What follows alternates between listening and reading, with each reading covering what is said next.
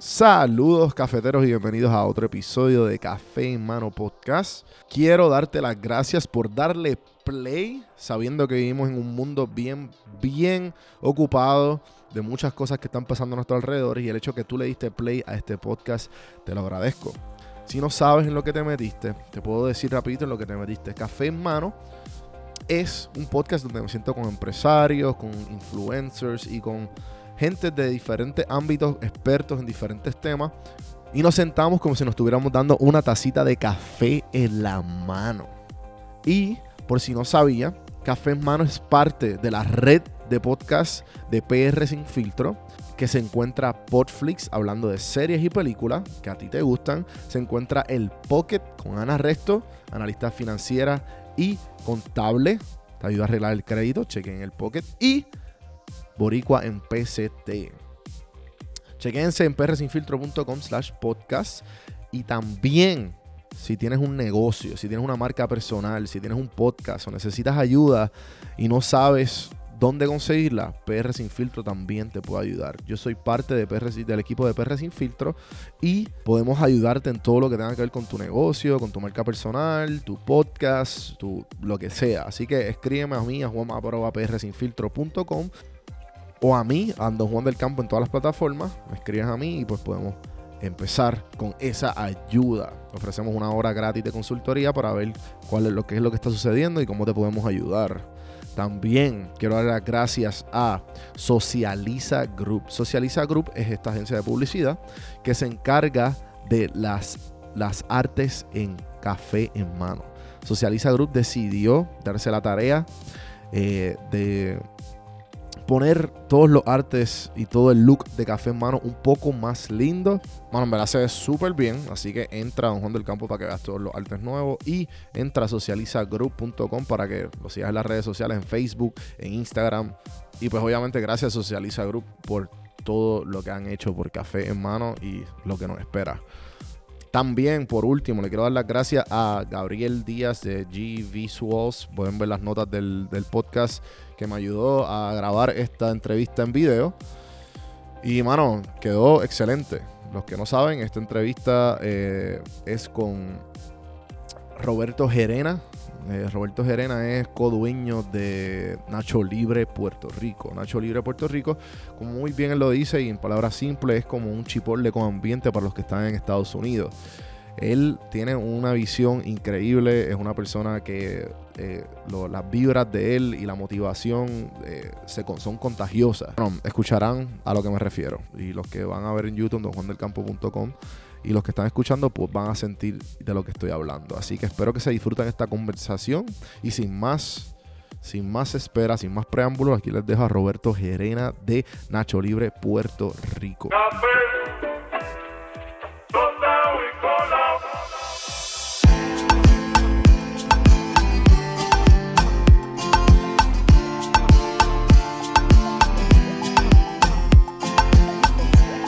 escuchando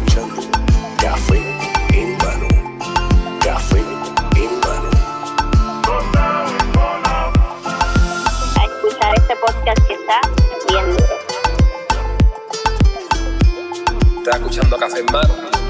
Así que vamos para adelante. Saludos cafeteros, bienvenidos a otro episodio de Café en Mano Podcast. Pero el podcasting ahora está cogiendo auge en Puerto Rico, como tú dijiste, hay unos chamacos que viste ayer los de abogados que estaban entrevistándolos y qué sé yo, eso que yo, yo tuve la, suerte de treparme en la ola antes a tiempo, sí. a tiempo, porque ya pues obviamente el que lo popularizó fue Chente y por ahí mucha gente lo, siguió. Yo acá localmente no consumo mucho podcast, pero sí de empresarismo fuera de Puerto Rico sí los consumo. ¿Y que, y que... Gary Vee. Ese es como mi favorite. Tu droga, sí igual, yo, el Daily V. Sí, cada vez que sale uno es como que tengo que verlo. Sí, sí, sí, el tipo está yendo, bro. Sí, demasiado. No, no, el, este, Gary, a mí, eh, es como que a mí me, el spark de empresarismo fue por, por Gary. O sea, de, que como que, mira cabrón, ¿qué estás haciendo? Como que con tu vida. De que, o sea, do something. Y, y, esta pendeja de la paciencia, porque mucha gente queremos todo rápido. Yo peco de eso y, estoy trabajando en, en coger las cosas con calma, un Ajá. poquito más de estrategia. Aquí te diría que me, me apresuré un poco Ujú. y pues todo salió como quería, pero no en el time frame que quería. Creo que por la prisa pues Claro. se fueron los costos un poquito elevados. Eh, no se buscaron varias cotizaciones, pero nada, eh, es parte de- de- del aprendizaje. Lo Claro. importante siempre yo digo es que si tú haces un error, es buscar la forma de tu autoevaluarte cuando termines el proyecto y que cuando lo vuelvas a ejecutar, pues que esos errores no se vuelvan a, a cometer. Y es algo que se me hace bastante difícil eh, transmitirlo. Eh, un ejemplo al equipo, al staff, a los gerentes y demás. Yo siempre digo, si tú sales de tu casa y coges un boquete y rompes una goma, la mañana siguiente, tú sabes que el boquete está ahí. No puedes coger el mismo boquete y romper la goma, porque si no, pues no aprendiste del error de la mañana siguiente. Claro, claro. Eh, y, es, y es parte de- de- del aprendizaje. Y obviamente yo creo mucho en autoevaluarme. Y obviamente siempre el feedback para mí es bien, es bien, bien, bien positivo, sea negativo o que me estén echando flores. A mí me gusta más cuando es el negativo, porque es cuando puedo tener un espacio para mejorar. Y Y, y yo creo que con eso dicho po- podemos empezar el podcast.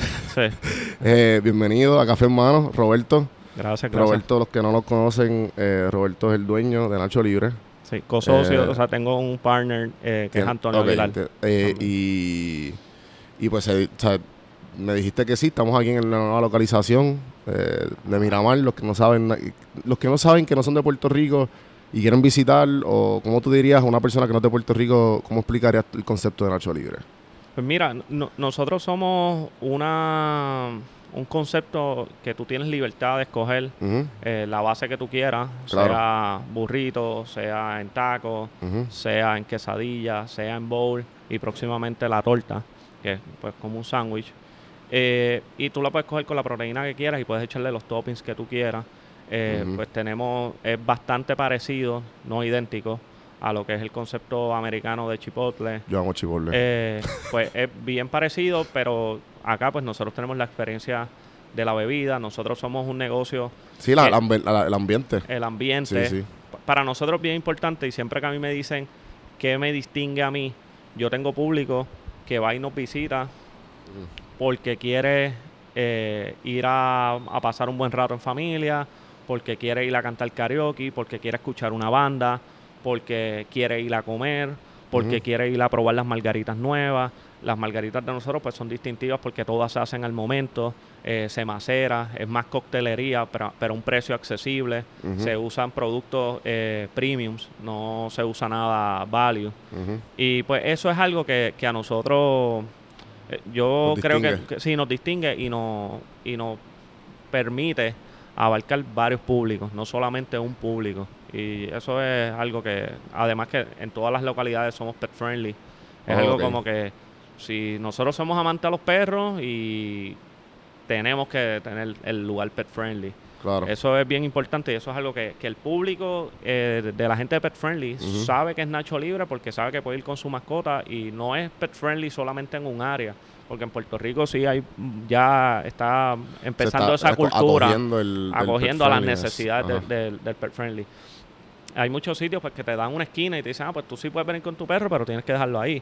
Ah, Sí, en, mi- sí. en los negocios de Nacho no, en los negocios de Nacho es, tú llegas con tu perro y tu perro está al lado tuyo. Siempre, exacto. Obviamente eh, siempre se vela que ese perro pues no ataque, si hace claro. sus necesidades pues eh, se- tenemos las bolsitas para que el dueño las recoja o si no el staff de nosotros lo recoge, lo limpia Ajá, y demás. ajá. Yo creo que eso es algo que nos distingue a nosotros y adicional que nosotros tenemos una identidad eh, que, que le damos bastante duro a lo que es el branding, a lo que son las social media. El social media para nosotros es bien importante eh, para mantener a todo el mundo en el top of mind eh, de que Nacho Libre está abierto, de que Nacho Libre tiene alternativas, de que Nacho Libre puedes comer tanto carnívoro, eh, comida eh, auténtica mexicana y adicional a eso, pues puedes darte tu traguito, estar en familia y demás. Claro, claro. Sí. O sea, para volver a lo que estabas diciendo al principio, y obviamente, ¿cuánto- ¿cuántas localidades de Nacho Libre hay? Pues mira, nosotros la original de Atorrey, que es el estilo cantina, nosotros Ajá. tenemos diferentes modelos de negocio. Nosotros tenemos el estilo cantina, que es el estilo que tiene eh, full menu, eh, barra, ambiente, música, etcétera. Eso es lo mismo que va a suceder ahora mismo aquí en Miramar. Claro. Nosotros estamos replicando ese mismo concepto. Adicional a eso tenemos el concepto que solamente eh, eh, lo tenemos en lote 23, que es el que nosotros queremos llevar a los centros comerciales. En- eh, te diría que eso va a estar pasando en el 2021.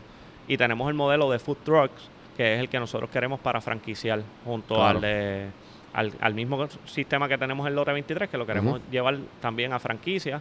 Y las cantinas, en un principio, nosotros queremos tenerlas eh, que sean de nosotros y nosotros crecerla lo más que se pueda en Puerto Rico y Latinoamérica. Y luego de eso sería vender franquicia. Ok. eh, me gusta que todo está como que bien.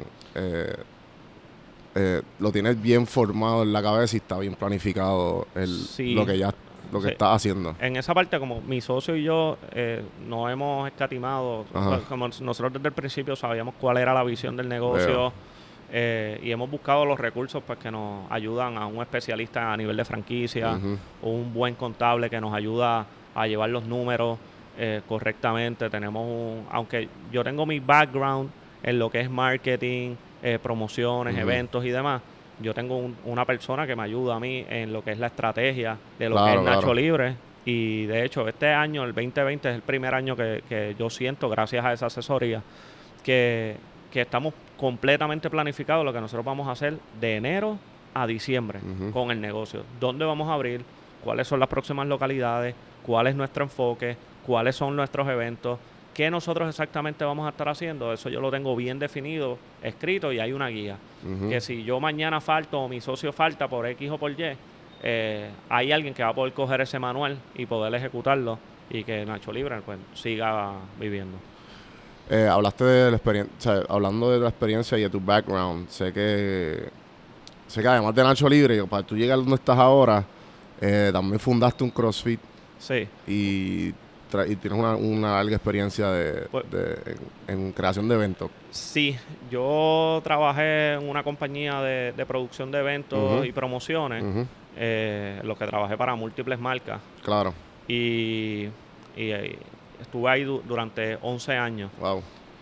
y ahí fui aprendiendo todo, viendo, soy una persona que, que trato siempre de, de ver y aprender Claro. y, y obviamente también autoevaluarme. Eh, yo hice pues múltiples eventos para marcas, eh, trabajé en múltiples eventos de, de música electrónica que trajeron a Puerto Rico, eh, conciertos que se trajeron a Puerto Rico y demás y, y, pues esa parte pues, pues sí me ayudó Eh, y también me ayudó a, a crear un, un hábito de trabajo de que hay que resolver al momento y no hay horas de trabajo, sino es mientras tú tengas los ojos abiertos Es puedes el- trabajar. Hasta que el proyecto esté finalizado. Correcto. Y, y- y creo que me dio mucho mucha estabilidad mental a, a que a, a poder seguir trabajando, no, no, no, no pensando en que ah, mis panas están jangueando, eh, eh, pues yo tengo que trabajar, eh, porque yo quería unas metas. Mi meta cuando yo empecé a trabajar en donde trabajaba, pues mi meta era comprarme un apartamento. Claro. Después que yo me compré el apartamento, pues empecé a ahorrar otra vez y de repente me cayó otra oportunidad de un apartamento y ya a los 25 años yo tenía dos apartamentos. Mientras todos mis panas todavía estaban, eh, pues, eh, eh, terminando de estudiar algunos sus maestrías. eh, pero mi enfoque era más dirigido en el trabajo. El enfoque de ellos era 50-50. 50 trabajo, 50 Jangueo. eh, jangueo. El balance. Yo sacrifiqué Tú fuiste.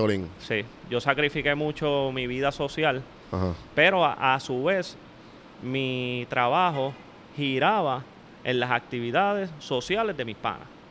O sea, nosotros hacíamos los eventos para que los panas fueran a janguear. Veo. Y, y en esa parte, pues nunca me salí de mi núcleo, siempre eh, me he mantenido cercano a mis amistades, eh, siempre trato de, tener algún tipo de comunicación, pero sí mi enfoque es el trabajo eh, y ahora estoy buscando un poquito más de balance, tener, tratar de tener un poquito más de, de acceso a mi familia, gozarme a mis sobrinos. ¿Qué, qué edad tú tienes? Yo tengo 34 años, acabo 34. de cumplir. sí. Y, y a los 25 ya tenías dos apartamentos los- y me, di- me estás diciendo que encontraste... ¿Sabes? Desde, desde chamaco ya tú sabías que te tenías que meterle, como, ¿sabes? como nosotros decimos, meterle dembow para Sí. hacer tener las metas o do- irte O sea, do- poner todo en doble. Ok, ya que hice esto, pues vamos para lo próximo. Sí, y eso yo ahora mismo pues estoy educando un poco más, como te comenté ahorita, pues eh, consumo mucho podcast, eh, leí los otros días el libro de Mamba Mentality, Uh, eh, que, El de que- sí, que aunque es un libro de deporte, bien enfocado en deporte, tú te lo- lo- el deporte, cosa que yo hice desde temprana edad, eh, nunca fui súper destacado, pero sí pues pude sacar los estudios eh, a nivel universitario del deporte y pues yo sabía que ese era el enfoque y esa era la meta mía. Luego de eso pues había que salir a trabajar, pero yo nunca trabajé hasta mis 21 años. A mis 21 años fue que Mm. yo empecé a trabajar. ¿Y por qué, y por qué un CrossFit? Pues mira, yo, ¿De yo monté, yo un de- CrossFit porque como para el 2012, para el 2012, eh, pues yo me había descuidado físicamente porque estaba pendiente siempre el trabajo. Era, Mm. literalmente yo podía estar 60 horas corridas trabajando, que me pasó en una época que fue un Black Friday, que yo empecé a trabajar miércoles y terminé de trabajar sábado, sin parar. Eh, esa, esa- esa fecha ni, ni siquiera fui a ver a mi familia en Thanksgiving, sino solamente en la oficina trabajando para que todas las cosas salieran. Eh, yo, mi, mi cuñado, que siempre ha estado bien enfocado al, al fitness, me dice, mira, eh, vamos a ir a hacer CrossFit, eh, quiero que te metas. Y entonces él iba a las 5 de la mañana y yo, diablo, mano, a las 5 de la mañana. Y él viene y hace el sacrificio y me dice, mira, vamos a, para motivarme, vamos a ir a las 6. Y yo, coño, mano, si él está haciendo un sacrificio, yo tengo que empezar. Empecé a ir, entonces el instinto mío de, de competitividad, eh, o sea, me, yo me juqueé con el deporte. Me llegué a juquear tanto que llegué a competir eh, en Puerto Rico, afuera de Puerto Rico y demás.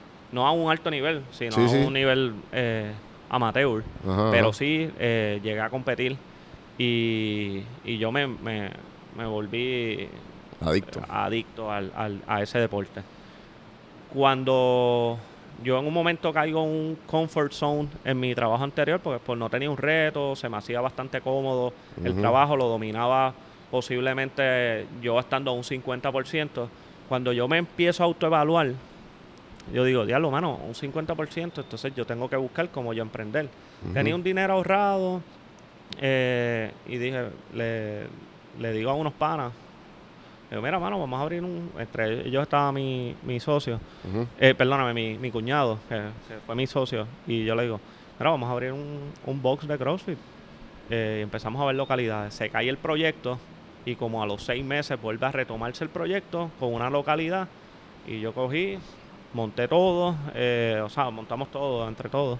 Y hicimos el, el CrossFit que era en ese momento lo que era mi, mi hobby Mm. yo teniendo ese hobby, eh, me salgo del hobby por querer estar bien adentro del negocio, dar las clases, velar el servicio, velar todo, y empiezo a entrenar. Paulativamente te diría que yo iba como unas tres o cuatro veces al mes, cuando yo entrenaba hasta dos veces a la semana, hasta dos veces al día. Ujú. Y 10 secciones cuando entrenaba, 10 secciones semanales. Y ahí pues yo me, me empecé a descuidar un poco y entonces en ese mismo comfort zone que ya lo estaba dominando lo que eran ambos negocios, me, yo siempre he sido bien foodie. Y entonces pues tenía otro dinero ya ahorrado pues de las inversiones que había hecho, que había recuperado, más el trabajo que tenía y pues no tenía tiempo para vida social que no estaba Claro. gastando. Entonces cogí ese dinero eh, y, y un día me encuentro con el que es mi socio hoy en día, que, que no, que aunque nosotros habíamos estudiado en la high juntos en algún momento, nunca fuimos amigos. Más bien nosotros habíamos sido compañeros también de CrossFit y pues lo conocía y demás. Y un pana pues nos junta. Y eh, ya yo había tenido varios conceptos de, de comida que quería hacer en mente. Y me y le digo, mira, mano, vamos a hacer este. Ya yo tengo este espacio en Atorrey. eh, quiero, quiero que lo veas. Tú tienes expertise en barra. Es- él fue coctelero en su Ujú. momento. eh, y también fue VIP manager y él trabajó en la discoteca Brava eh, que tenía mucho expertise en lo que era la barra, que básicamente era mi deficiencia. Mi, mi, mi eficiencia más bien era en el modelo de negocio, en el concepto, en el branding, en la parte de social media, que no te diría que es mi fuerte, pero es lo que yo conozco, un poco más de, de la comunidad general. Eh, y empezamos a desarrollar el concepto en un febrero 20, me acuerdo. Y como en mayo dijimos, mano, esto tenemos que hacerlo realidad. Y ese location que hay perfecto para eso. Nosotros literalmente hicimos el concepto a base de ese espacio que nos habían ofrecido hace un año antes. Ya En yo la sabía, en la Torrey. En la Torrey. Y ahí pues nosotros abrimos como para tener un side job y nos- nuestros trabajos regulares. Tanto así que el boom fue tanto y la aceptación que, by the way, nosotros abrimos tres días antes de María. Que la complejidad de, de- de abrir tres días antes de María era primero que nosotros estábamos eh, sin cash flow para comprar plantas que estaban excesivamente caras. Un amigo de nosotros, eh, Eduardo Tuki, eh, nos presta una planta y nosotros empezamos a operar apagando la planta cada cuatro horas, sin suplidores de comida. Nosotros, el gerente, Antonio y yo, teníamos que ir a levantarnos en el toque de queda, hacer la compra y lo que hubiese en el, en el, en el supermercado era lo que nosotros comprábamos para ese día hacer compra. Y nosotros no logramos nunca, la- esas primeras tres semanas o cuatro semanas que todo el mundo estaba en la calle buscando comida, nosotros nunca, nunca pudimos operar más de cuatro horas. Porque la- nosotros teníamos una compra para vender 600, 700 dólares. Comprábamos lo que hubiese. Mira, se acabó la comida. Tenemos que trancar los portones a las una y media de la tarde. A las 2 de la tarde. Luego de eso, Sí, que usted- ustedes se quedaron abiertos. O sea, ustedes abrieron cuánto después del huracán. nosotros, el huracán pasó un miércoles. Ajá. El jueves fue que ya la gente empezó a salir a la calle, que no se podía casi ni salir. El viernes nosotros logramos llegar al negocio y ahí empezamos a arreglar las cosas que se habían ajá. dañado eh, y sin luz. Ajá. Eh, Claro, claro. eh, pero teníamos agua. Mm, Y ahí conseguimos la planta. eh, el pana que te comenté, Tuki, eh, bastante proactivo, nos consiguió la planta. Y ahí entonces nosotros eh, empezamos a operar cuatro horas. Descansábamos cuatro Claro. horas la planta, porque la planta era viejita. Sí, sí, sí. y sí. hacía un ruido fuera de liga. Sí. Y nosotros empezamos poco a poco. Y después yo doy con, con un pana que es dueño de una hielera. Ujú. Y me dice, Robert, yo te puedo suplir, pero tienes que hacer la fila. Pero en vez de darte dos bolsitas, te puedo vender poquito más. 10. Ah, ok, ok. Y con 10 bolsitas, nosotros enfriábamos cerveza y hacíamos las margaritas que pudiésemos. Y así fuimos poco a poco. Eh, y luego, pues, las cosas se fueron estabilizando, empezamos a recibir más compras. Pero esas primeras tres semanas yo te diría que fueron Sí, bien retantes, pero a la vez nosotros teníamos las ganas de la vida, de querer emprender y adicional que ya lo más complejo era eh, más personal, que era, hermano, ya yo hice que unos, unos cocineros y empleados renunciaron a sus antiguos trabajos y están aquí y entonces yo puedo cerrar, eh, por la, la fácil era cerrar un mes, pero yo tengo ya estos empleados, yo tengo que pagarles. Y aunque operábamos en pérdida, el compromiso de nosotros era que esta gente tiene que trabajar. Esta Claro. gente tiene que venir a hacer preparación, esta gente tiene que vender lo que nosotros consigamos. Y ese era el reto. Eh, y lo logramos y pues gracias a Dios nosotros salimos a, a flote y como para el mes de diciembre nosotros nos logramos estabilizar a nivel de, de generador eléctrico, compramos ya uno más grande, eh, pero en, en todo esto la operación era eh, como quiera compleja, porque teníamos entonces dos plantas pequeñas y una vieja y una nueva, y entonces era, eh, teníamos que estar turneando los freezer, eh, que no perdieran temperatura para que la, la comida no se dañara eh, y demás. Y, Y, como- y todo esto fue, ¿sabes? María, eh, post María. María. Y so, ¿qué tú, tú crees que eso te ayuda? Porque esto fue empezando abriendo el negocio. ¿Tú crees que esto los ayuda a ustedes pa- a, de, un- de cierta manera a que, ok, pues ya si pudimos pasar esto, pues, en- ¿entiendes? Como que everything is possible, como esta actitud de, de, de si estoy haciendo todo esto, pues lo demás es como que un walk in the park. ¿sabes? Sí, sí, sí. Eh, yo- nosotros, Antonio, tanto, tanto él como yo, Ajá. nosotros pues, venimos de, de- de industria que pues que hay que estar improvisando Sí, todo sí, el sí, tiempo. o sea, eh, a nivel de producción y de promociones de, de, de marca, eh, pues tú tienes que estar improvisando todo el tiempo y tienes que pasar las de Caín y demás. Pero algo que nos ayudó mucho fue a transmitirle al staff que no hay un no. O sea, siempre se pueden hacer las cosas. La, la- la- la parte importante es qué estrategia tú montes para poder hacerla o las ganas que tú tengas de hacerla posible. Pero todo se puede hacer. A mí nadie me puede decir, ah, eso no se puede hacer. ¿Cómo, Sí. cómo implementaron ese, esa cultura dentro de su staff? Pues mira, la, la realidad es que nosotros hemos tenido suerte, con, y digo suerte en reclutamiento del staff, y que hemos tenido eh, buenos gerentes eh, de, de los que empezaron, se fueron, y, y- y los- y los nuevos. Eh, de ellos transmitir y, creo que nosotros también se lo transmitimos. Pero hemos tenido suerte. Yo hablo con muchos amigos míos que son empresarios, específicamente de restaurantes, y me dicen, mano, yo no sé cómo tú puedes. Sí es difícil y, y más cuando, como nosotros, que ahora mismo estamos en crecimiento y obviamente es bien importante tener una zapata a nivel administrativo sumamente sólida. Nosotros tenemos contables, gente de recursos humanos, personas de reclutamiento, personas de franquicia, personas de marketing. Tener esa zapata bien sólida para cuando tú vayas creciendo poco a poco, no se te vaya a derrumbar, no, no se te vaya a derrumbar porque eh, cuando hay, cuando era complejo cuando teníamos cuatro empleados, que fueron los que empezaron. Nosotros teníamos tres cocineros, el gerente y el bartender. Eran cinco personas. Ah, hoy en día tenemos 52 empleados Ujú. y hay 16 que están esperando para entrar aquí. Exacto. Y después vamos a abrir en Bayamón. Y, y entonces pues la cosa se va poniendo más compleja y, y sí, yo creo que el, el ojo a nivel de, de reclutamiento es bien importante. Que en esa parte pues las personas que reclutan de parte de nosotros Claro. creo que, que tienen el, ese norte. ¿Cuál, ¿Cuáles tú crees que han sido, ahora que después está en, en growth mode, ¿sabes? En, en método de crecimiento puro, ¿cuál, ¿cuál tú crees desde ahora para atrás? ¿Cuáles han sido los retos más, más difíciles? Pues yo diría que María fue sumamente difícil. Primero porque nosotros estábamos empezando en un negocio que nosotros no conocíamos. Sí, puñeta, tres días antes. Sí, nosotros no María. conocíamos, nosotros no conocíamos el- el- el proceso. Eh, y literalmente nosotros íbamos a abrir el día que llegó Irma. Nos quedamos sin luz y estuvimos nueve días que dijimos, no, diez días que dijimos, mira, vamos a esperar a que llegue la luz. Tan pronto llegó la luz, dijimos, vamos a abrir.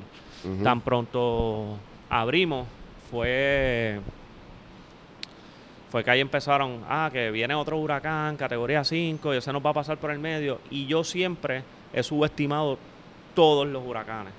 Desde pequeño yo creo que que- todo el mundo, o sea, eso es, la, eso es el boricua, porque nosotros pensamos que estábamos bendecidos por los dioses de... Correcto, yo de- tenía una teoría, Yuki-Yu. yo tenía una teoría que, que los desviaban en Vieques Sí. y demás, pero, pero obviamente pues ese no lo, no lo desviaron. Ajá, Y ajá. yo era de los que veía la fila en, en la gasolinera y en el supermercado y yo decía, no, yo no voy para allá, yo no voy a hacer fila.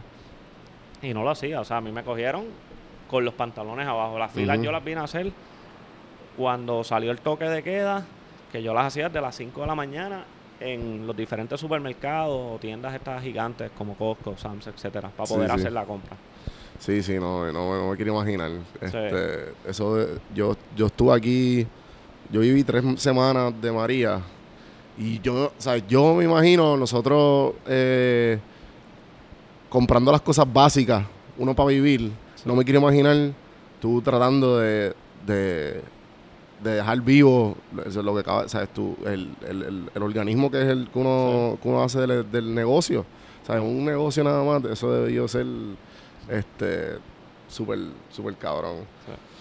So, si eh, si tú pudieras darle algún tipo de tip o strategies de estrategias o algún alguien que piensa abrir su restaurante o su negocio como tal, ¿cuál tú crees que serían lo- los key takeaways para esas esas personas? Pues, pues ahora mismo yo te diría que, que si tú vas a abrir un restaurante tienes que tener tu concepto bien claro y no desviarte por nada del mundo o a menos que pues los números no den, Y entonces pues tenemos que enfocarnos en, en otra cosa. Eh, pero te diría que como quiera debes seguir empujándolo.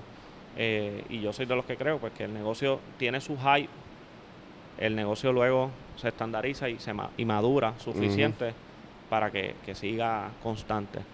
Yo soy una persona que creo mucho en el branding, que creo mucho en, en la promoción. Obviamente fue algo que le dediqué mi vida, hace 12 años de mi vida. Eh, me gusta promocionarme, sea en social media, medios tradicionales, eh, roots, eh, pues la guerrilla y demás. Pero bu- busco la alternativa que sea para el negocio y llegar obviamente al público que tú quieres llegar. Eh, tener el concepto claro, tener una buena zapata a nivel administrativa. Creo que sin administración ningún negocio puede, eh, puede subsistir. Y adicional, eh, ahora mismo, negocio que no tenga generador eléctrico, que no tenga un plan para cualquier eventualidad atmosférica, es un negocio que no debe estar abierto. Tú sabes que algo que me, que me explotó la cabeza cuando, ¿sabes? cuando llegué a Atlanta y me enteré, tú sabes, los Waffle Houses. Sí, No sé si sabes que los Waffle Houses están creados para sobrevivir cualquier eh, cualquier co- tragedia eh, natural. O sea, earthquakes, to- ¿sabes? Si se va la luz, ellos tienen generadores, todos tienen generadores internos y están en, contra, en, en prueba en contra lo- de los earthquakes, de los este, terremotos. So, eso a mí me, me explotó la cabeza, ¿me entiendes? Que están súper súper preparados en- para ese tipo de... Y más a nosotros que estábamos ahora, yo creo que Ma- María para, para el huracán María, para todos los puertorriqueños, y fue como un wake-up call. Como que, ok, mira, este, tenemos que estar ready no matter what. Ahora tú los ves a gente pasar un aviso hace de, de una semana y ya tú- las filas están o lo- vol- Sí. a, a lo loco. Sí, y, y- y yo creo que ya pues, con la experiencia que tuvimos, sabemos que eh, con el tema del calentamiento global, Sí, sí. pues somos más propensos y más que estamos en el medio del expreso de, de los huracanes. Pues yo te diría, eh, pues un earthquake, pues el tema del terremoto, pues no sé cómo, cómo debamos prepararnos. Es algo que posiblemente me puedo llevar esa asignación eh, y buscar quizás algún tipo de asesoramiento. Pero a nivel de, del- de, de generador eléctrico y agua, mano, si no tiene cisterna y no tiene generador eléctrico, pues Sí, sí. hay un problema. Yo ahora mismo te diría que estoy ready en, en las localidades grandes, lo tengo y pues en el food truck, pues eso yo era con planta, eh, pues también lo tengo. Y también tiene una cisterna eh, dentro del, claro, del claro. carrito. Eh, entonces, eh, ¿en, y en qué paró lo de eh, lo del CrossFit? Pues mira, cuando yo empiezo con, con, con Nacho en el 2017, en septiembre del 2017, yo tenía, eh, yo daba las clases por la mañana, Mm. eh, clases 5 o 6, porque yo antes las daba, ¿Te certificaste? sí, yo antes a las 7, yo era que daba las clases, Ajá, ajá. yo daba las clases 6 y 7, y después me iba al trabajo y después daba por la noche 7 y 8. Ujú, Pero cuando empiezo en, en Nacho, pues para yo poder cumplir con todo el mundo, yo tenía que dar las clases a las 5, a las 6 de la mañana, por la tarde la de las 8 de la noche, y entre medio, pues yo trabajaba en mi oficina y adicional, pues tenía que ir a Nacho y, y demás. Entonces, Sí, pues, que te tenías que dividir en mil cantos para Sí, tu y, poder. y entonces había veces que yo salía de Nacho a las 12, 12 y media eh, de cerrar y me tenía que levantar a las 4 y 15 de la mañana.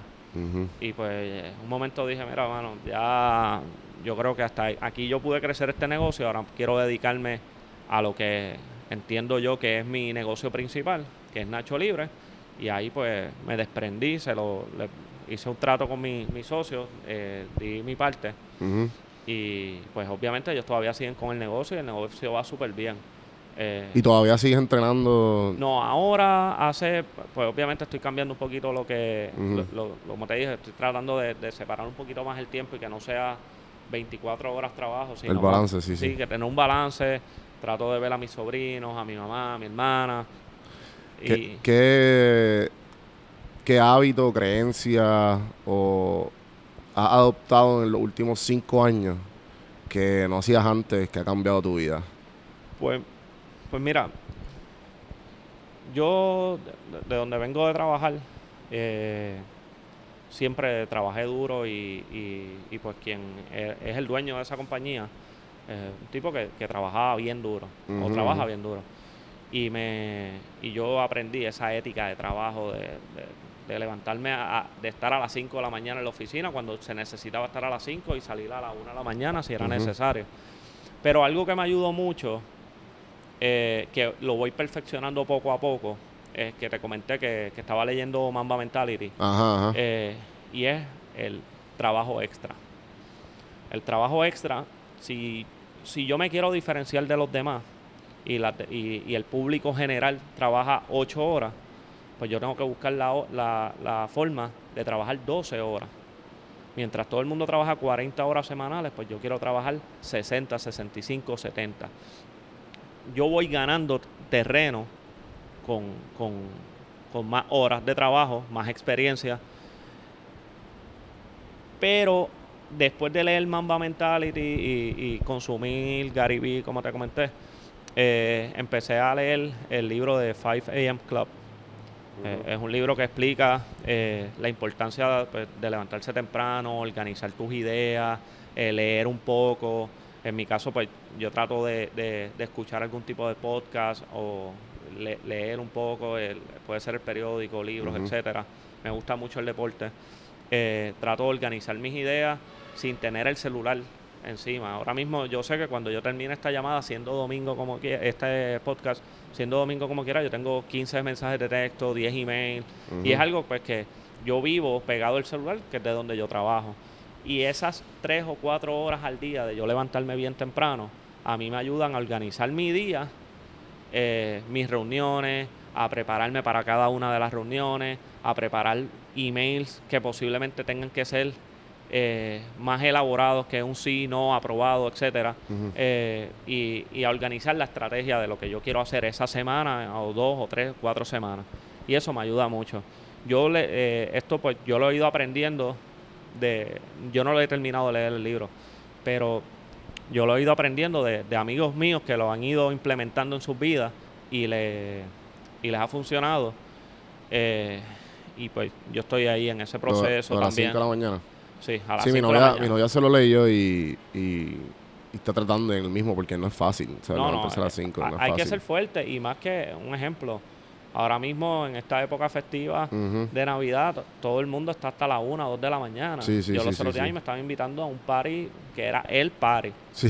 Pero yo decía, no, mano, que si yo voy a ese party, voy Se a perder tres o descuadra. cuatro días porque yo a las 8 o 9 de la noche tengo que estar durmiendo. O sea, a mí me invitaron a un, a un podcast de, de hace poco de, de Birra Lounge, que ellos Ah. degustan cerveza. Sí. Y pues me estaban, ¿sabes? Me, me hablaron de cómo, ¿sabes? ¿Qué, qué, cerveza me gusta, qué lo otro, y qué sé yo. Mira, es que no, eh, ya as- de, ta- como estoy tan enfocado en las cosas que quiero, yo veo el alcohol como, ok, sí, eh, felicidad efímera, me, me gustó lo que el efecto que me da, pero ya yo lo estoy viendo como muchos cons en vez de los pros que tiene, de qué rico sabe esta cerveza. Porque es que el, tiempo, el tiempo que uno pierde es tanto cuando uno bebe en exceso o Sí. bebe, o sea, ¿me entiendes? Regul- regularmente, porque es que ya después de cierta edad, la, eh, son días que tú pierdes de, de enfoque, de, ¿sabes? Ah, está, está cabrón. Yo, yo nunca he sido de beber mucho. Ajá. Eh, sí, posiblemente, pues cuando estaba en universidad siempre quería darme dos, tres cervezas al día y cuando llegaba, eh, cuando llegaban los jueves de Brava, pues cogía la escocotá. ujú. Pero ya cuando uno va empe- empezando en la, en la parte laboral o profesional, yo, para mí, tra- eh, beber en el trabajo es, completamente contradictorio. De hecho, en mi negocio, yo siendo el dueño, mi socio y yo tenemos un, un, un agreement que, que nosotros no bebemos dentro del negocio y que no podemos llegar borrachos. Eh, y eso nos ayuda, un ejemplo, a manejar situaciones eh, que tengas que estar completamente eh, activo con tu mente. Un ejemplo, si a mí me llegan los guardias porque los carros están mal estacionados, imagínate yo dueño saliendo a hablar con los Con guardias. un tufo. Ah, sí, estoy borracho. No. Ah, Y, y esa parte a mí me ha ayudado mucho. Yo nunca he sido muy amante a las bebidas alcohólicas. Sí me gusta pues darme una, quizás comiendo y demás, pero puedo estar sin beber tranquilamente. Sí, sí, sí, sí. Yo en el, en el, en esa parte el 5 AM Club no, no me molesta tanto. Pero sí lo que me, a veces me, me choca un poco es tener que estar completamente tranquilo y despejado a las 9 de la noche para yo poder, que cuando suene esa alarma a las 4 y 30 de la mañana, yo estar, ok, estoy ready. Me voy a lavar la boca, me voy a tomar el café. eh, y entonces voy a empezar mi rutina ya a las 5 de la mañana. No es que me voy a levantar a las 5 y el celular suena a las 5 y, y ¿Cuál- voy a estar dando vueltas y dándole snooze, snooze. No, es que ya a las 5 yo tengo que estar Sí, ya. ready para empezar a trabajar. ¿Cómo, cuál, hablaste de la rutina? ¿Cuál es tu rutina tan pronto te levantas? Pues mira, ahora mismo estoy eh, levantándome a las 4 y 30, me tomo un café, eh, Tan pronto te levantas. tan pronto me levanto. O sea, me lavo los dientes y yo voy a la cafetera y la pongo a hacer mi café. Y yo bebo café negro. Eh, Igual yo, sí, yo no. Sí. no Me- azúcar, nada. correcto, Puya. puya. Eh, me bebo mi café puya eh, y entonces ahí pues busco algo, algo que quiera leer, eh, sea el periódico, sea unas noticias, sea ver ESPN, los highlights, sea eh, pues leer lo que sea de 5 AM Club o, escuchar a, a Gary Vee. Trato de, de ahora, estoy buscando la forma de, de- de irme a un espacio abierto. Eh, busco la terraza de mi casa o el balcón de mi casa y, y entonces ahí pues empiezo a organizar las ideas.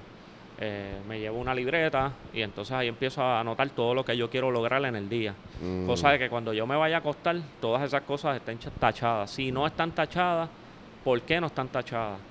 ¿Qué tengo que hacer para lograrlo? Entonces me empiezo a cuestionar todo eso eh, durante el día y en la noche. Eh, ¿Por qué no lo logré? Un ejemplo, hay unas cosas que no están en mis manos.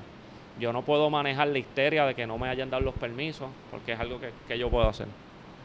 Ah, eh, pero lo que esté en mis manos, yo tengo que poder hacerlo. Sí, sí. Y, y entonces diferenciarlo. Luego de, de- de hacer eso, pues entonces empiezo a ver los emails y empiezo a organizarme. Y entonces empiezo, ok, esto lo voy a delegar, esto lo voy a coger yo, esto tengo que darle follow-up a X personas. Eh, y entonces ahí empiezo a montar en notes en mi celular, porque tampoco me gusta estarme dando emails a, la, a las 5 de la mañana. Si es a las 6 y media, 7, ya empiezo a enviarlo. Pero, y entonces los mensajes de texto también, los voy a- eh, poniendo en notes y entonces pues ahí los empiezo a enviar. Eh, luego como a eso de las 6 y media, 6 y 45, eh, ya estoy saliendo ahora para el gimnasio.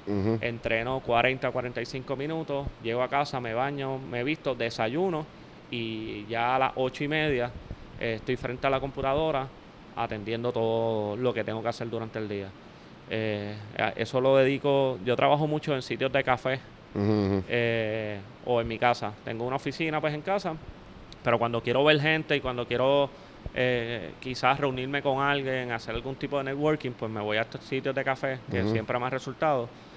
Y, y si tengo que atender algún tipo de reunión afuera, pues la puedo atender ahí. Luego, como a eso siempre de las 5 de la tarde, ya estoy en el negocio, viendo que todo esté bien, hablando con el gerente, viendo las ventas, repasando todo, qué le hace falta, cómo podemos lograr hacer X o Y cosas. Eh, Y siempre semanalmente me tengo que reunir con los gerenciales, bisemanalmente me tengo que reunir con el, con el de estrategia de marketing, eh, mensualmente con la de social media, mensualmente con el contable. O sea, no me gusta estar perdido durante un mes sin saber qué es lo que está haciendo. Pero siempre trato de organizar mis días y ahora estoy intentando ya 7, 7 y media de la noche no bregar con más nada. Y entonces volver a retomar todo la mañana siguiente a las 4 y pico de la mañana. ¿Cuáles son algunos tips de, de organización que tú, al- aplicaciones que usas? Eh, Pues Al- mira, yo, yo donde trabajaba, pues usábamos Basecamp. Nunca fui muy amante a eso durante ese trabajo. Ahora, eh, una plataforma que es bien similar, que es Asana, eh, pues el- la persona que, que trabaja estrategia, pues sí me está enseñando a organizarme con esa parte. Lo es Eh, más fácil. Sí, y la parte de notes para mí en, en, en el iPhone es como que, Sí, uso Keep de, de Google. ah, pues, Sí, Pues, sí. Y, y- y también el, el tema del Google Drive, tener como que todos los to-dos eh, y entonces ponerle el status, que es un daily que nosotros utilizamos en el negocio para nosotros tener eh, siempre eh, comunicación. Y no y quizás ya tú lo hiciste y tú lo pones ahí, entonces no te evitas que yo te llame para preguntarte, sino pues ya yo acceso el, el, el to-do list y, y lo veo. Claro. Eh, ya, ah, pues está completado, no te tengo que llamar. Sí, sí, sí, sí. Sí. Sí, que esa- ese, ese tiempo en la mañana que utilizas de, de organizar ideas, al fin y al cabo te ayuda a ejecutar mejor la organización de tu día, de tu semana y de tu, y de tu mes. sí. Eh, entonces, si tuvieras alguna, de alguna manera, pudieras hablar con, con el Roberto de, de que empezó la travesía empresarial y le, le pudieras dar consejos a él, ¿qué tú le dirías a, a ese Roberto? Pues mira, yo en mi estado de ánimo y, y de atacar los problemas, creo que he tenido eh, mucho más temple. Antes yo era bien volátil y, y no hacía las cosas de la mejor forma, bueno, porque así era que me había resultado toda la vida. Pero la vida me ha juntado otra vez con gente que, que trabajaron conmigo en el pasado y me ven ahora eh, un poquito más profesional, con un poquito más de experiencia, más maduro, y me dicen, oye, mano, estás actuando bien diferente a como tú actuabas antes. Eh, creo que, que eso sí me ha ayudado mucho, pero adicional a eso, creo que, que el tema de, de manejar situaciones eh, en, en cuestión de tiempo y pensarlas, analizarlas. Antes yo era de que, mira, lo- los baños están allá atrás y las puertas están cerradas y la llave está allá atrás. Pues yo rompía la pared, iba al baño, eh, pero después tenía que reconstruir la pared. Entonces, en vez de haber ido a caminar, buscar la llave, abrir, iba al baño. Y no tenía que reconstruir y perder quizás dos días reconstruyendo la pared. O sea, obviamente esto es un, un ejemplo Sí, no sí, real, sí. pero pero sí, en esa parte ahora mismo eh, estoy estoy aprendiendo cada día. Todavía sigo errando, eh, pero siempre me, me trato, siempre que me voy a acostar, siempre trato de autoevaluarme, de ver qué estoy haciendo bien, qué estoy haciendo mal, que cada vez que termino un proyecto tengo que reunirme. Un ejemplo con, con, con quien trabajó este proyecto, que es un arquitecto y las personas de construcción, los líderes de los foreman. Pues ya cuando terminemos el proyecto, ok, vamos a sentarnos, porque este no es el último que yo voy a hacer, o por lo menos estos son, no son mis planes. Ujú, Entonces, pues yo tengo que sentarme y hacer, ok, tenemos que mejorar todo esto. Esto salió súper bien. Esto tenemos espacio para mejorar. Esto lo debimos atacar así. Y así sucesivamente, eh, no solamente aprendo yo, sino también aprende la gente que está en mi entorno y, lo- y posiblemente ellos que quizás no tienen esa, esa doctrina de, de autoevaluarse. Claro. O evaluar el proyecto como tal. Yo siempre cuando terminaba un proyecto donde yo trabajaba, siempre, siempre, siempre yo me autoevaluaba el proyecto. Y siempre le decía al staff que trabajaba conmigo, le decía, eh, tienes que autoevaluarte para ver qué estás haciendo bien, qué estás haciendo mal, qué puedes mejorar. Y cuando llegue otro proyecto similar, ¿cómo lo vamos a trabajar? Mm, ok. ¿Y esa autoevaluación en qué consiste? Como, ¿Qué es lo primero que tú...? Pues, pues yo te diría más en eh, siempre qué espacio tengo para mejorar, eh, qué salió bien, qué, qué otras cosas podían haber pasado que no pasaron. Y si pasaran, ya las puedo atacar. Veo. Por darte un ejemplo, se montó un techo de tarima eh, y el anclaje, y había un viento regular, y, pero el anclaje no se tiró de la forma correcta o no tenía el peso que para mí no era el correcto o nunca trabajé así negligente, pero te, comento que quizás pues yo puedo decir, ah coño, si llegaba a venir, yo estuve en Mayagüez 2010 en la tromba marina. Eh, tú dices, coño, y si llega a pasar una tromba marina, ¿cómo yo puedo evitar de que no haya un accidente y no haya muertes y, Sí, sí, y sí. demás? Ese tipo de cosas son preguntas que yo me hago, que no pasaron, que no se falló, pero quizás tengo que reforzarlo para que eventualmente, si pasara algo, pues no sea eh, contraproducente. Claro, claro. Este, me inter- a, a mí me interesa mucho el, el tema de, de las batallas internas que nosotros mismos tenemos. Momento de tomar una, como a- a- mencionaste que que a- antes eras más volátil, que ahora pues obviamente la experiencia te ha hecho mucho más maduro, etcétera, etcétera. ¿Cómo tienes algún tipo de, de, de- de manera para tú bregar con esas batallas específicas así? Pues, pues mira, los otros días yo estaba escuchando un podcast de, de Carlos Cobian Ajá.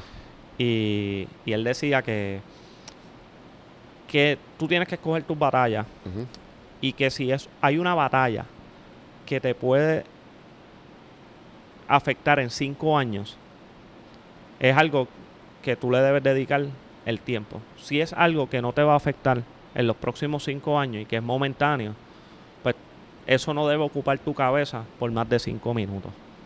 Y es algo que yo estoy llevando ahora poco a poco. Siempre me pasa un problema y digo, ok, lo voy a manejar de esta forma. No voy a salir gritando. No voy a, a mentarle la madre a quien sea. O sea, sino más bien, mira, quiero que trabajes esta esto así. Eh, no quiero que se vuelva y se repita. Si no, pues eh, tenemos que buscar la forma de trabajarlo. Sí, sí. Eh, pero trato de, de- de que si no me va a afectar por mucho tiempo y no es un big issue, no dedicarle más de cinco minutos. Le voy a dedicar cinco minutos.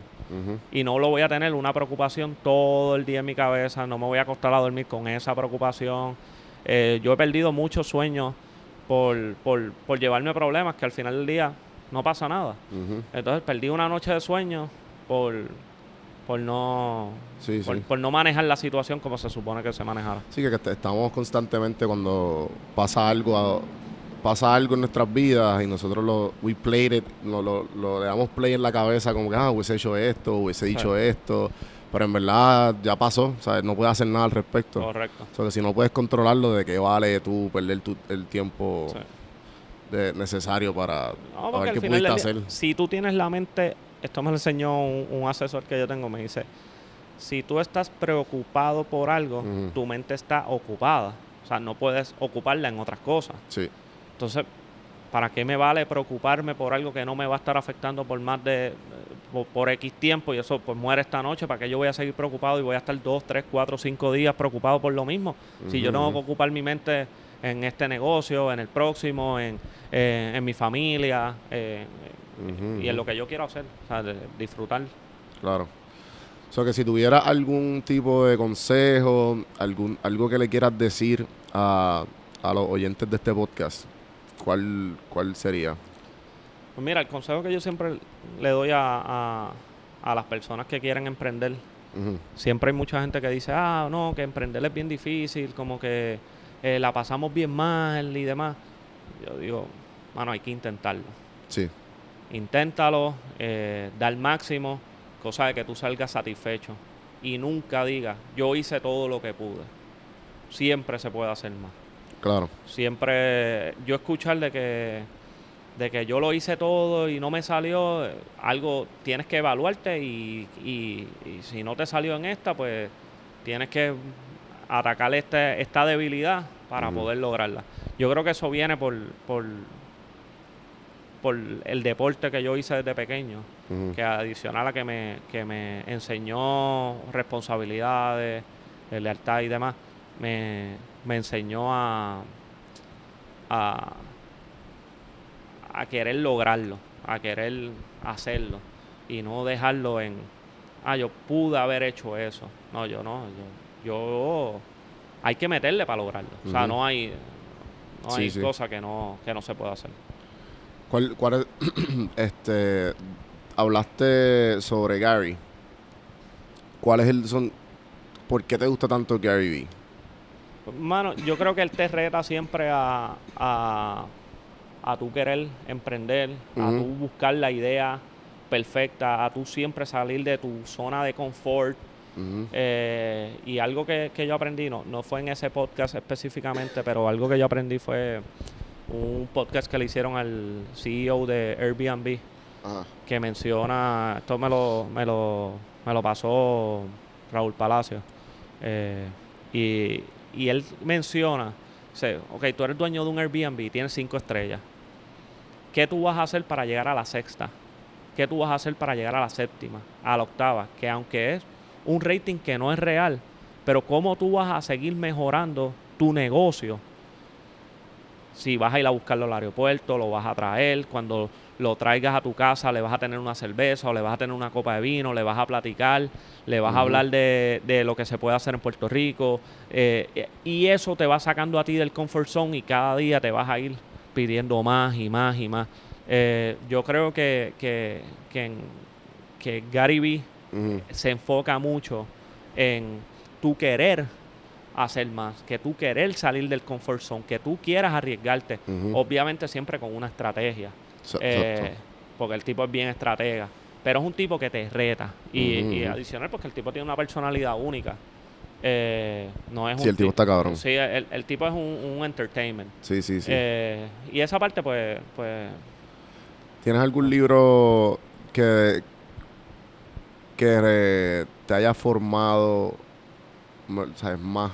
Además de, porque me mencionaste el 5 AM Club, pero me imagino que tendrá algo que co- como que te, Pues, te mano, ayudó yo, a... yo no soy mucho de leer, yo soy más de podcast. de podcast. Sí, O eh, eh, podcast que tú... podcast de, de- de empresarismo. Yo creo que ese que te comenté del Airbnb, del tipo del CEO de Airbnb, cuando él te pone todos los ejemplos de... ¿Cuál es el podcast? No sabes. Te lo voy a compartir, no, no, Por favor. no lo tengo ahora mismo en la mente, pero sí te lo voy a compartir.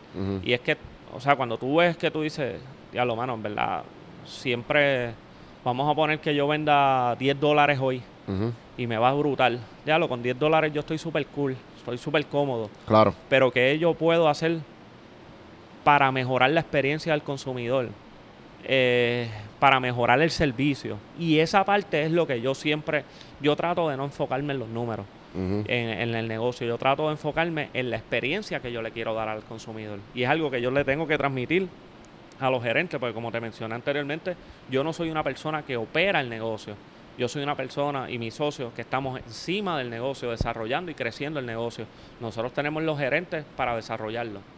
Eh, y en esa parte, pues yo te diría que, que- que a mí me ayuda mucho ese podcast específico de- del dueño de Airbnb.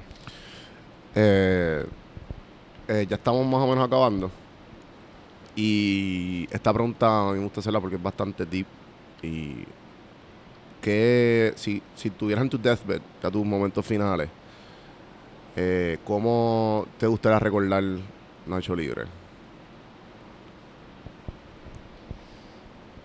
Esa pregunta no la veía venir, pero está, está muy buena. Yo te diría que, que fue eh, que quiero recordarlo como algo que disfruté, que fue algo que me sacó a mí del comfort zone, que fue algo que, que estoy haciendo mi carrera en esto, en la que me tengo que educar mucho más todavía. Eh,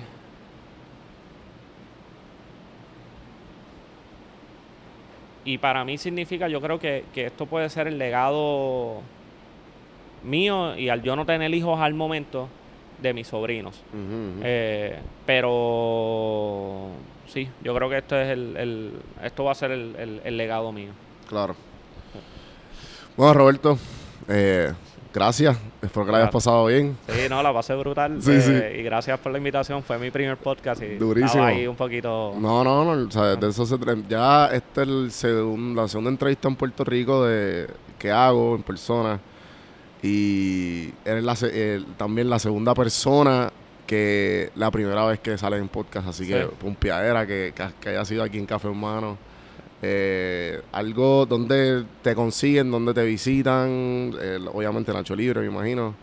Eh, Sí, no, mano, yo, yo en, en Nacho Libre, pues yo siempre soy el que contesto y demás. Ujú, ujú. Siempre eh, me había negado un poquito a este tema de, de los podcasts y demás, pero el negocio, pues ya el crecimiento, pues uno tiene que, que empezar a Necesario, salir. sí, sí. Eh, pero yo era uno que me negaba mucho a, pues, llamaban pues para hacer una entrevista en X canal, en el periódico y demás, y como que siempre me echaba un poquito para atrás y hace como tres meses, pues me, me Sí, tocó. estaba hablando, sí, Sí, de lo... Pero, pero sí, me pueden conseguir por las redes en, en Nacho Libre y, y- Ujú. y siempre me gusta tratar de ayudar a, a los empresarios. Eh, a mí me ayudaron mucho en, en mi comienzo. Cuando yo arranqué con Nacho Libre, pues yo llamaba pues, a un pana mío que, que ha hecho lo mismo, que es Eduardo Fernández de, de La Vida, del Rubí y demás.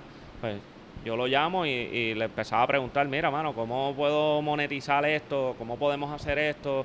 Y entonces, pues, él siempre estuvo bien, Claro. bien on top de ayudar y, y siempre, Sí, siempre esta, he sido esta- relación de mentorship. Sí, a mí me gusta eso mucho. Sí, sí, me sí. gusta y yo creo que, que eso es como que una de las cosas non-profit que yo quiero hacer en mi vida es como que ayudar a, a- a jóvenes empresarios que están, obviamente, eh, para ser realista también tienen que tener el interés, porque hay muchos que quieren hacerlo, pero no quieren ser parte del proceso. Sí, el, el- como dice Gary, como que ideas are shit. Que Sí. mucha gente también se, se queda en esa nube de que no, de que yo quisiera esto, lo otro, y como que, ajá, ¿y cuándo vas a empezar a hacerlo? A eso mismo. Eh, Carlos también, Carlos y yo tuvimos una relación similar. Yo cuando empecé PR sin filtro, yo como que, Carlos, me acaba de pasar esto que hago. O sea, y en verdad he aprendido demasiado de él. Y hoy día el- la- la for- lo que es PR sin filtro es gracias a todo lo que aprendí de Carlos. Sí. Sí, Oh. sí. Así que toda esa, toda esa relación de mentorship eh, a mí me, me tripea demasiado. Y, y este podcast es, Sí. esto, es eso. Sí. ¿Sabes? Que cuando la, yo quiero que cuando la gente escuche esto, de- aprendan algo nuevo obligatoriamente. Yo trato de hacerlo, no importa que, aunque sean. Ah, hay unos podcasts que yo saco medio random. Trato de que las conversaciones sean memorables de alguna manera. Sí, sí. Este, Tocando temas que nadie toca o simplemente no se escuchan. Aunque sea una línea, yo creo que, que algo tienen que aprender. Y, te acuestas tranquilo. Sí, sí, sí. Sí. Eh, mano, pues Nacho Libre PR en todas las redes, ¿verdad? Correcto. Y a mí me pueden conseguir Don Juan del Campo en todas las plataformas. Eh, donjuandelcampo.com es mi YouTube, por favor, suscríbanse. Suscríbanse. Mira, este- mira qué lindo este local para que vean lo que, lo que va a abrir pronto. Eh, aquí en Miramar, eh, Nacho Libre, estamos aquí en, en Nacho Libre, aquí en Miramar. Me pueden conseguir Café en Mano, todas las plataformas de audio, cafemanopodcast.com, ahí están todos los links para que ustedes puedan ver. Y gente, gracias y gracias Roberto. Hasta la Gracias a próxima. ti. Gracias a ti.